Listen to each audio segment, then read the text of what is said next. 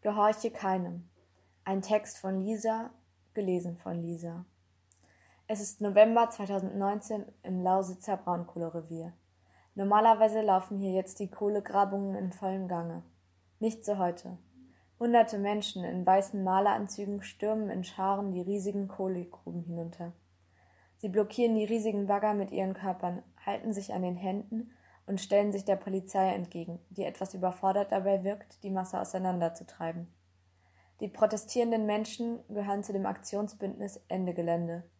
Das antikapitalistische Bündnis setzt sich für sozial-ökologische Ziele ein und fordert den sofortigen Kohleausstieg, um die Klimakatastrophe noch so weit wie möglich zu verhindern.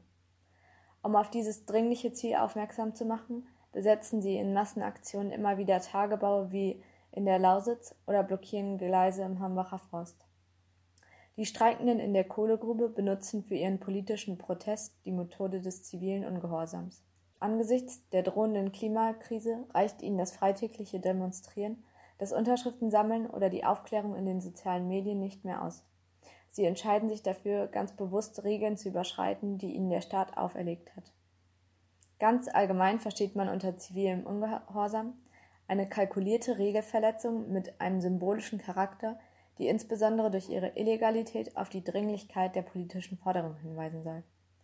Normalerweise berufen sich die Ungehorsamen dabei auf die unveräußerlichen Menschenrechte, höhere Instanzen wie zum Beispiel Gott oder eine politische Situation, die kein anderes Handeln mehr zulässt. Diese Form des politischen Protests ist nicht neu.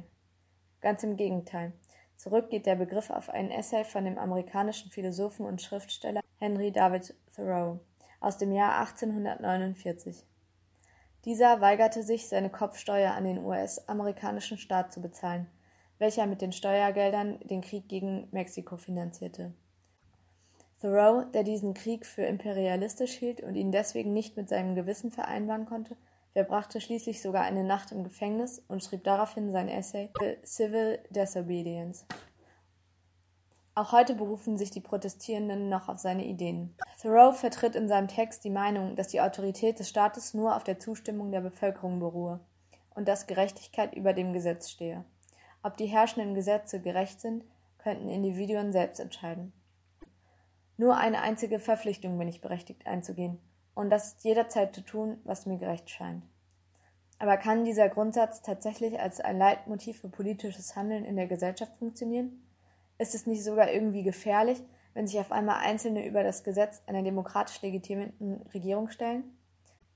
Ist ziviler Ungehorsam sogar schlecht für die Demokratie? Der zeitgenössische Philosoph und Soziologe Jürgen Habermas der sich ebenfalls viel mit zivilem Ungehorsam beschäftigt hat, ist der Meinung, dass ziviler Ungehorsam erst die allerletzte Instanz politischer Teilhabe darstellen kann. Erst also, wenn alle anderen Wege politischen Protests voll ausgeschöpft sind, wird das Regelübertreten legitim. Es geht bei zivilem Ungehorsam schließlich nicht einfach darum, Regeln zu verletzen, weil einem gerade etwas nicht gefällt. Diese Protestform schließt eine intensive Reflexion des Handelns und das Tragen eventueller Konsequenzen mit ein. Natürlich ist es um einiges wirksamer, wenn Staat und Politik so ganz aktiv herausgefordert werden. Durch die gewollt symbolische Macht erhofft man sich mediale Aufmerksamkeit, die eine Demonstration nur schwer erreichen kann. Die beginnende Klimakrise lässt keine Zeit mehr zum Däumchen drehen. Deswegen hat sich beispielsweise auch die Klimabewegung Extinction Rebellion dazu entschieden, dass ihr Protest und Widerstand radikaler werden muss, wenn klimapolitisch endlich etwas verändert werden soll. Sie blockieren den Verkehr in zahlreichen Städten in einer Aktion des Ungehorsams, indem sie sich auf wichtige Verkehrsknotenpunkte setzen.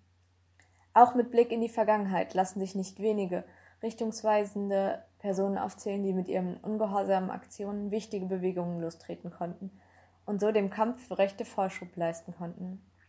Im Jahr 1930 startet Mahatma Gandhi den Salzmarsch in Indien, mit dem er gegen die Abhängigkeit von Großbritannien protestiert. Die InderInnen begannen nun eigenständig mit der Salzgewinnung, die eigentlich komplett den Briten vorbehalten war, mit der Folge, dass fast 50.000 Menschen verhaftet wurden. Im Dezember 1955 wird Rosa Parks in den USA festgenommen, weil sie sich weigert, ihren Sitzplatz im Bus für einen Weißen aufzugeben, wie es die damaligen Gesetze der Rassensegregation forderten. Sie legt damit den Grundstein des Protests der schwarzen Bevölkerung unter Leitung von Martin Luther King. Vielleicht brauchen große gesellschaftliche Veränderungen, also einfach diese Wut und diese Radikalität weniger mutiger, die es gemeinsam wagen, sich gegen Regeln aufzulehnen und Veränderungen aktiv einzufordern. Zuletzt liegt eine der besonderen Stärken des zivilen Ungehorsams bestimmt darin, dass im Prozess der Selbstermächtigung und der gemeinschaftlichen Emanzipation Utopien von gesellschaftlichem Zusammenhalt und Solidarität erprobt und praktiziert werden können. Ein Text von Lisa, eingelesen von Lisa.